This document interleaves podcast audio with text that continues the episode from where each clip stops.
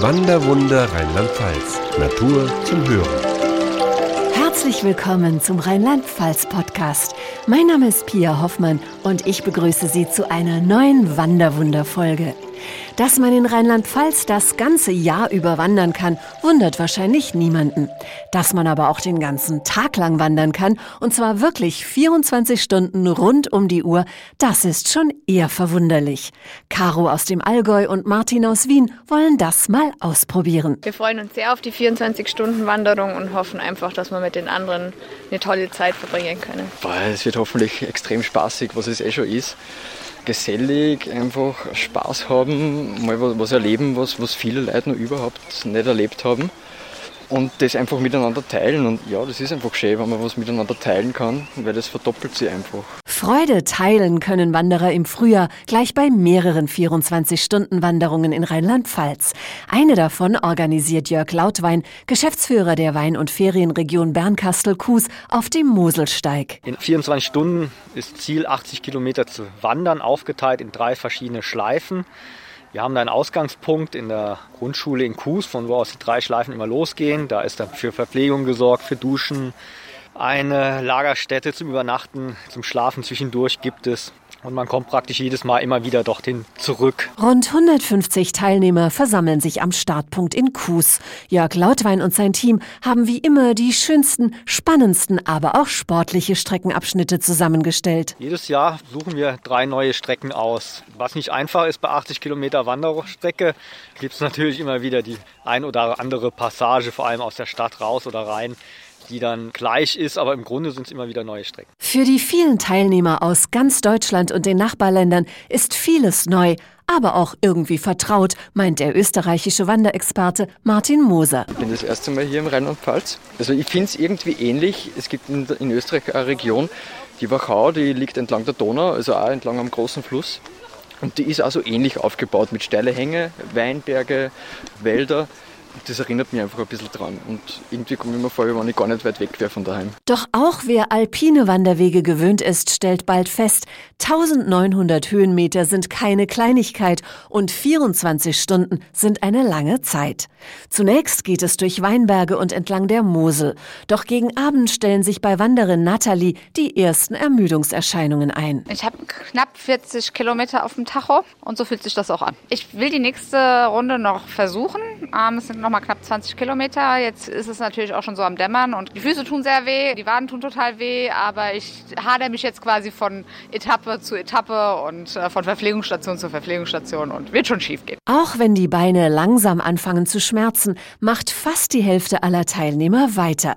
Das ist ganz typisch für die 24-Stunden-Wanderung, weiß Organisator Jörg Lautwein. Das Interessante, das wir jedes Jahr hier immer wieder sehen, ist, dass im Grunde jeder Wanderer es schafft, über das hinauszugehen, körperlich, was er sich eigentlich zugetraut hätte. Also es ist so eine gewisse Gruppendynamik und das ist sehr interessant immer wieder zu beobachten. Interessant wird für die Teilnehmer vor allem die Wanderung bei Dunkelheit. Wandern statt Schlafen ist hier die Devise. Natalie und Caro sind gespannt auf das Nachtleben am Moselsteig. Gleich ist es dunkel, ähm, ist für mich jetzt auch irgendwie eine ganz neue Erfahrung. Ich bin noch nie im Dunkeln gewandert. Ich habe eine tolle Stirnlampe und schaue jetzt einfach mal, was auf mich zukommt. Aber auch hier haben Jörg Lautwein und sein Organisationsteam im Vorfeld an alles gedacht. Wir haben bei der Auswahl der Touren darauf geachtet, dass die Passagen, die dann im Dunkeln zu erwandern sind, entsprechend ein bisschen leichter zu gehen sind, nicht ganz so anstrengend, nicht ganz so durch den tiefen Wald. Und so wird die Nachtwanderung zu einem stimmungsvollen Höhepunkt. Im Dunkeln glitzert Bernkastel-Kues von oben wie eine Spielzeugstadt. Am Himmel funkeln die Sterne, der Mond scheint durch die Baumwipfel, Schatten huschen über den Weg.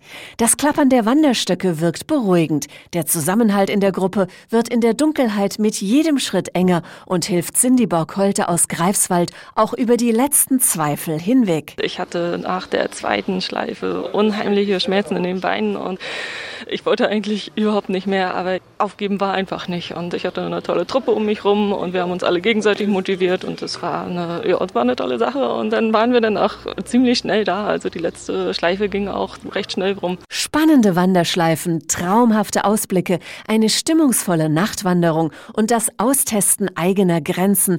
So wuchsen die Teilnehmer über sich hinaus. Anne Bohn-Kiebel von der Wein- und Ferienregion Bernkastel-Kues zieht nach der 24-Stunden-Wanderung Wanderung positive Bilanz. In diesem Jahr sind offiziell 155 von den 160 gemeldeten Personen gestartet. Insgesamt sind es ja drei Strecken mit insgesamt 80 Kilometern. Davon ist knapp die Hälfte noch zur zweiten Strecke gestartet und insgesamt sind momentaner Stand um die 70 auch ins Ziel gekommen, sprich haben alle drei Touren erwandert. Einer von ihnen ist Daniel Panhorst aus Osnabrück. Er würde jederzeit wieder auf eine 24-Stunden-Wanderung gehen. Meine eigene Motivation war es einfach, alle drei zu schaffen, weil ich bin immer so ein Typ, der sich immer so Ziele setzt, was zu schaffen und ich will eigentlich, wenn ich was mache, dann will ich es auch ganz. Und das war so die Motivation auf jeden Fall. Mir kam es nicht auf eine bestimmte Zeit an oder mich mit irgendwem zu messen. Es ging einfach nur, um mir das zu beweisen, dass ich das schaffen kann und zum Glück habe ich es ja auch dann geschafft geschafft. Auch die anderen Teilnehmer sind stolz, ihre jeweiligen Ziele erreicht oder sogar übertroffen zu haben. Caroline aus München freut sich, dass sie durchgehalten hat. Für mich war es tatsächlich eine Herausforderung, weil ich normalerweise nur Höhenmeter gehe. Aber die Strecke fand ich landschaftlich sehr reizvoll. Es war auch gut abwechselnd zwischen den unterschiedlichen Untergründen, Asphalt, Waldwege, Steigung. Also war ähm, sehr schön, eine Herausforderung. Und die letzten Kilometer, da musste ich wirklich ein bisschen beißen auch tatsächlich. Super spannend, also einfach auch mal was anderes zu sehen. Jetzt nicht nur die Alpen, sondern auch im anderen Teil von Deutschland wandern zu gehen. Super. Super, dass so viele Teilnehmer von so weit herkamen. Aus Österreich, Hamburg, München oder Dresden. So richtig aufgegeben hat kaum einer von ihnen. Zwar stand das Deutsche Rote Kreuz mit 15 Helfern 24 Stunden lang bereit, erschöpfte Wanderer zurück ins Lager zu fahren, doch die Rettungseinsätze hielten sich in Grenzen, berichtet Einsatzleiter Kevin Görgen. Zwei, aber das waren eher die Fußkranken, die nicht mehr gehen konnten, die dann gerufen haben, wir brauchen einen, der uns abholen kommt, irgendwo im obersten Wald versteckt. Aber sonst war mehr wie Blasen, war nichts. Ziehende Muskeln, schmerzende Gelenke und Blasen an den Füßen gehen irgendwann vorbei. Das Glücksgefühl aber bleibt. Dieses Fazit zieht Teilnehmerin Nathalie zwei Wochen später. Also ich lebe noch. Die Beine haben sich auch wieder erholt und es war eine tolle Erfahrung. Es war eine Grenzerfahrung. Durch die Gruppendynamik hat man dann doch mehr geschafft, als man vielleicht sonst sich zugemutet hätte. Und ich denke, ich bin auch nächstes Jahr wieder mit am Start. Bis zur nächsten 24-Stunden-Wanderung kann man aber auch ohne organisierten Event das ganze Jahr über wunderbar in Rheinland-Pfalz unterwegs sein, denn es gibt viele ausgezeichnete Fernwanderwege und Rundwege für genussvolles Wandern.